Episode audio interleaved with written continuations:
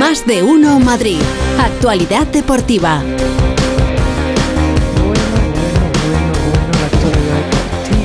Feliz José Casillas, ¿qué tal? ¿Qué tal, Pepa? Un poquito tristes, de entrada, ¿eh? ya te lo digo, un poquito tristes porque ha fallecido Miguel Ángel. Miguel Ángel si yo digo Miguel Ángel, pues la gente se quedará así, pero si digo Miguel Ángel, el portero del Real Madrid, la gente va a decir como el borrasca, ¡buah! Madre mía. una institución. Una institución.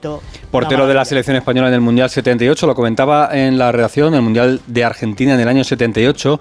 Lo comentaba en la redacción que el primer recuerdo que tengo yo de unos mundiales, eh, por edad, es un paradón de Miguel Ángel contra Austria en ese Mundial de, Argentina espectacular. Y fue lo que yo creo marcó a todos. Miguel Ángel es, para que lo entiendas, el portero anterior a Arconada en la, en la selección. Arconada, que es el portero conocido por, por todos, ¿no? Pues es el portero anterior. Ganó. El gato. El gato, el gato. Eh, Orensano. Y que ganó dos copas de la UEFA, ganó ocho, ligas y cinco copas eh, con, el, con el Real Madrid. estaba muy malito. 18 años.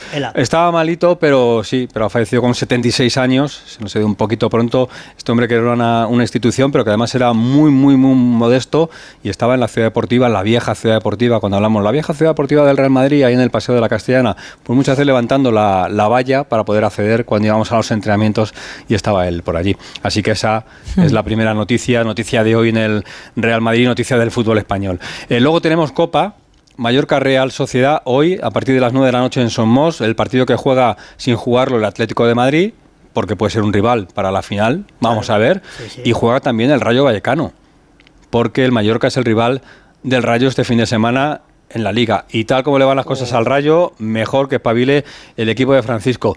Que es noticia, y no sé si vas por ahí, Pepa, por ese es que me ha parecido tremendo. ¿eh? Que comentábamos anoche ya en el Radio Estadio Noche y que Raúl Granado vivió en primera persona porque Raúl estaba allí en Vallecas. Así que nos cuenta cómo está la cosa y que lo explique Raúl. Hola Raúl, ¿qué tal? Buenas tardes. ¿Qué tal? Buenas tardes. Bueno, pues eh, durante el partido, el Estadio de Vallecas ya sabéis que es peculiar para muchas cosas. Eh, la banda por la que están los banquillos y discurren los futbolistas está muy cerca de la primera fila, pues eh, apenas a un metro de donde están esos aficionados. Y cuando el futbolista del Sevilla, Lucas Ocampos, iba a sacar de banda, tres niños que tenían 13 y 14 años, uno de ellos decide coger un dedo y metérselo en el culo directamente a Lucas Ocampos, eh, pues para molestarle, para sacarle del partido, en fin, eh, como algo que, se les ocurrió allí en ese momento. Lucas Ocampos tuvo una reacción de 10, que fue la de, bueno, en el momento darse la vuelta, eh, intentar mediar alguna palabra con ellos eh, que no fuese eh, nada grave. Luego nos contó que lo hizo en todo momento pensando en sus hijas y en que no quería eh, que sus hijas vieran la imagen de, su padre teniendo una actitud violenta con, niños. que si hubiera sido una persona mayor, pues que probablemente habría reaccionado de, otra manera muy, muy diferente. Y a partir de ahí lo que sucede es que la seguridad del club eh, a petición del árbitro, eh, avisa a la Policía Nacional. La Policía Nacional eh, les toma los datos, pero estas tres personas, estos tres menores, estaban solos en el estadio, con lo cual no había ningún adulto que se hiciese cargo de ellos en aquel momento. Por tanto, eh, la policía no podía expulsarles del eh, establecimiento, por así decirlo, eh, y lo que decidieron fue, pues en un principio dejarles en la grada y después volver a llevarles a su asiento una vez que se dieron cuenta de que evidentemente, pues eso, que no, no eran, estaban en actitud violenta ni iban a repetir eso que había sucedido. Estuvieron controlados por la policía en todo momento y al final del partido, pues ya fueron acompañados cuando llegaron las personas responsables. El club se ha informado sobre si son abonados o no para expulsarles, no lo son, habían comprado la entrada, con lo cual pues mm, el club tampoco tiene la posibilidad de expulsarles como abonados y hasta ahí termina la responsabilidad de lo que de lo que ocurrió. Luego ya el juicio paralelo que se quiera o se pueda crear eh, y el estigma que se quiera eh, señalar sobre un sitio como Vallecas, pues eso ya le pertenece a otras Hombre, también depende de lo que quiera hacer el, futbolista, ¿no? O, mm, no lo sé. Quizás el futbolista quiere presentar una demanda. Lo va a hacer la liga eh, ante la Fiscalía de Menores, en este caso, y el futbolista en particular, bueno, lo que hizo el Sevilla ayer fue emitir un comunicado diciendo que esto no puede pasar en, en un campo de fútbol. Desconozco si 24 horas después Lucas Ocampos ha decidido algo, algo contrario, pero, pero ayer no tenía intención de... a mí lo que me llama mucho la atención, Raúl, es que un crío de 13, 14 años ante una persona que supuestamente es un referente porque le gusta el fútbol, sea capaz de tener tan poco respeto como para hacer esto? Bueno, es y una mi pregunta es, cuestión ¿qué general de hará con la gente que no tiene respeto? eh? Es una cuestión general de respeto. Eh, yo, Pepa, creo que, sinceramente, eh, en este caso, porque estuve a, a dos metros de, de estos chavales y los estuve viendo allí, eh, sinceramente, en este caso, creo que es el a que no te atreves a hacer no sé qué. Y el otro dice, ¿cómo que no? Y voy y lo hago. Eh, más allá de que sea algo más. Eh, pero evidentemente creo que merece una reflexión, primero, de qué hacían eh, tres menores dentro de un campo de fútbol solos, sin el acompañamiento de una persona mayor de edad, cuando además esto, eh, hasta donde yo sé, está prohibido. Y después, pues, ¿a qué vamos a un campo de fútbol? ¿Y por qué en un campo de fútbol está permitido que el aficionado haga prácticamente de todo? Yo no veo que esto en un concierto, de repente vayas a un concierto de Pablo Alborán y que el que esté en primera fila decida subirse y quitarle la camiseta o arrancarle. Pues dale tiempo. No ¿eh? lo sé, no lo sé. Pues dale tiempo. Que son cosas que solo pasan en un estadio de fútbol y no entiendo por qué. En un estadio de fútbol sí y en otros no. Gracias, Raúl. Ya, Gracias, Raúl. Adiós, adiós. Ya lo dijo Quique Sánchez Flores ayer en la rueda de prensa. ¿Cómo están las cabezas? Eh, ¿Qué pueden pasar por las cabezas para intentar hacer esto en un partido de fútbol? Y lo dijo también, eh, son declaraciones a la televisión del propio jugador, que si esto pasa en otro tipo de deporte y se refiere al fútbol femenino, pues las cosas serían mucho más graves, estarían hablando de otras historias. Pero fútbol masculino y parece que pasa un poco por encima. Que a mí me llaman y me dicen, su hijo ha hecho esto en el partido de fútbol porque se ha ido a Vallecas y tal. Yo te aseguro que la luz del día va a tardar en verla. Sí, sí, pero es responsabilidad paternal o maternal en este caso. No es del club, como dice Raúl, no es del barrio, como dice Raúl, es simplemente pues un acto que se les ha ocurrido a los chavales y que deja en muy mal lugar a lo que está pasando también en el mundo del fútbol. La pregunta es si puede un menor entrar en un recinto deportivo sin Mm. Lo ha comentado mayor. lo Raúl. estaba diciendo lo ha Raúl. comentado Raúl, si no va acompañado, claro, claro. Si no va acompañado, es lo que no acabo de entender. Que hay muchas cositas y ya en modo telegrama prácticamente. Mm, Aquí estamos en recanto y nos gusta el producto fresco, pero hoy Sí. no podemos ofrecer nada del Atlético de Madrid fresquito porque el entrenamiento de la rueda de prensa de Simeone de cara al partido de mañana es por la tarde. Pero Alejandro Mori algo nos tiene que contar del Atlético de Madrid de cara a ese partido. Jano, ¿qué tal? Buenas tardes. Hola, ¿qué tal? Buenas tardes a todos. Bueno, pues a las 5 de la tarde es la rueda de prensa de Simeone, a las seis y media el entrenamiento. Eh, imagino, por, por- por esa distancia de hora y media entre una cosa y otra, que va a haber sesión de vídeo para estudiar al Athletic Club de Bilbao, el, rival de mañana. Vamos a ver qué prueba Simeone. Todo apunta que Lino, Molina, Barrios y Reinildo, que no fueron de la partida en el Bernabéu ante el Real Madrid, mañana sí lo van a ser. Con un ambientazo va a haber tremendo. Me dicen que solo quedan algo más de mil entradas a la venta. O sea que va a estar el Metropolitano rozando el lleno. Y con la Liga de Puntos, Félix, faltando 15 jornadas, la Copa cobra toda la importancia del mundo porque es la posibilidad más eh, real de conseguir un título. Así que vamos a ver qué es lo que prueba Simeone y qué es lo que nos dice en la rueda de prensa de cara a este partido, con poco descanso, mucho menos que el Atlético de Bilbao, y con la incertidumbre de si estarán enfrente los hermanos Williams. Que esta tarde lo sabremos porque el Athletic también entrena y hay rueda de prensa de Valverde esta tarde. Gracias, Jano. Hasta Beso, luego. hasta mañana. En el Madrid le pregunto a Burgos, porque el Madrid tiene que pensar a más largo plazo en el sábado, partido contra el Girona, cómo están Vini y cómo está Rudiger. Fernando Burgos, ¿qué tal? Buenas tardes. Buenas tardes a todos, 103 horas y media.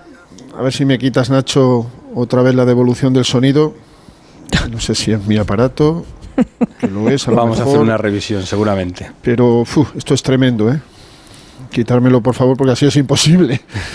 Bueno, que hoy es una mañana muy triste, ahora sí, gracias Nacho, para el eh, Real Madrid por lo que contaba Félix, la muerte de Miguel Ángel, el gato, 18 temporadas, se ha despedido de él ya en redes sociales Thibaut Courtois, leyenda y ejemplo para todos los madridistas, descansa en paz portero, se ha despedido también Miguel Porlanchendo, íntimo amigo del gallego y como decía Félix, ¿no? Eh, primer recuerdo de eh, los cincuentones de los que peinamos canas puede ser es el Mundial 78 más que el Mundial 74 de, de Alemania. El primer gran portero del que tengo recuerdo, Miguel Ángel, un porterazo y efectivamente un trabajador incansable cuando se retiró para el Real Madrid como don Vicente del Bosque. Estaban donde tenían que estar y no ante los focos. Ellos lo hicieron todos siempre y para el Real Madrid. Pues a eso, a 103 horas y media del partido contra el Girona, donde se va a jugar, bueno, yo diría que la mitad de la liga, os lo digo en serio. ¿eh? Si el Madrid gana y le saca cinco puntos al Girona,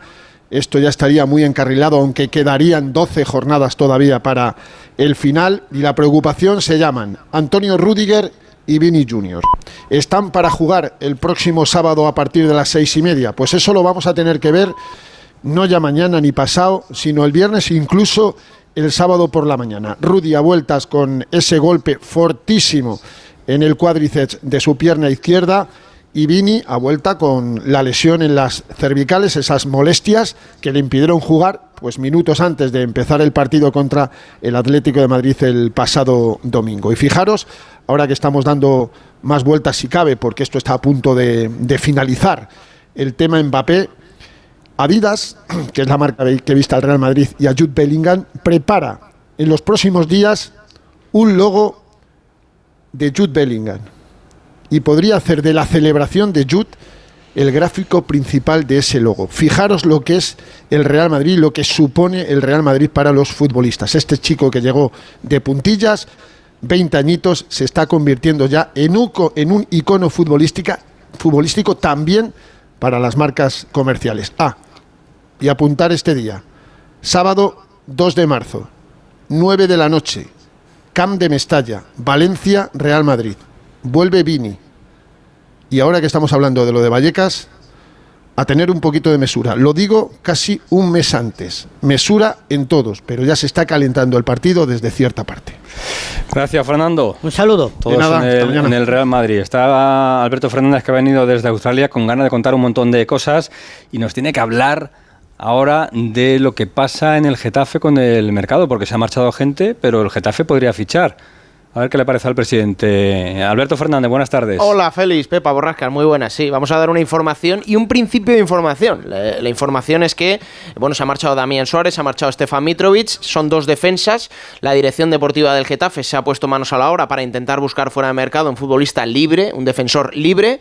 Y eh, Ángel Torres ha dicho que no, que se corta el grifo, que no van a fichar más, que ya tienen cuatro centrales y tres laterales. Si sumamos a Jordi Martí el canterano son cuatro y que no quiere defensa. Así que por la dirección deportiva no va a hacer nada. Esa es la información y el principio de información es que cuidado, hemos visto el caso de Damián ayer, cuidado, no pase lo mismo con otro futbolista importante, Nemanja Maximovic. Acá contrato, quiere renovar y de momento no se entiende el serbio con el Getafe. Gracias, Alberto. Y la información que estás esperando, elecciones a la federación. Eso, eso, El eso. 25 de mayo, ya lo Ah, sé. un poquito antes. ¿Ah, sí? Eh, sí, 24. Ah, bueno, el 25 ya se sabe. Madre mía. Hombre, pero, Rafa Fernández, ¿qué tal? son las elecciones esto. Hola, buenas. Se sabrá el 24, se sabrá el 24 de mayo. eh. Entonces, ¿por qué me han- más que me han dicho a mí el la 25? votación, Se hace el recuento. eh, esto no es como las elecciones generales. Esto va rapidito. Son 140. Se, suman. El que sume más de 70 ya tiene, ya tiene la poltrona para los próximos cuatro años de, de la Federación de Fútbol. Eh, bueno, eh, Rubiales dejó el salario mucho más alto que el de Villar, de 160.000, lo pasó a casi 700.000, pues oye, eh, no, es, no es tampoco para despreciar el salario de, de un presidente de la Federación de Fútbol y será antes de la Eurocopa, salvo que a alguien se le ocurra impugnar eh, algo relativo o alegar, hacer alegaciones, algo relativo al reglamento electoral que presentó ayer la Federación Española de Fútbol, a ese calendario, al hecho de que parece que por los estatutos, según muchos juristas, eh, Pedro Rocha no puede convocar las elecciones y tendría que hacerlo de otra manera. Eh, bueno, mm, veremos cómo termina todo esto, pero ayer la Federación se ya se lavó las manos, como quién era, Eh, Pilatos o Eso es. Sí, Pilatos. como Pilatos, ¿no? Eh, se lavó las manos como Pilatos y ya dijo, yo os pongo un calendario aquí y ahora el Consejo Superior de Deportes tiene que reducir, aceptar reducir los plazos que estaban marcados por ley. Si el Consejo acepta eso, ese calendario iría para adelante si es que nadie lo impugna, como os digo, porque el 14 de junio arranca la Eurocopa y las elecciones tienen que ser sí o sí antes de la Eurocopa, si no ya serían después del verano. Gracias, Rafa. Hasta nene. luego. Chao. Adiós. Y como esto va tan rápido, pues ya tenemos los primeros test de pretemporada de motociclismo. Bien para Jorge Martín, nuestro piloto de San Sebastián de los Reyes. Tenemos ya la Fórmula 1 presentándose. Así que esto es un no parar, Pepa. El deporte es lo que tiene. Venga, ¿eh? pues mañana más. Mañana más. Si hablaremos del Atlético Madrid Athletic, ¿eh? de ese partidazo de Copa. Venga, Adiós. Hasta entonces.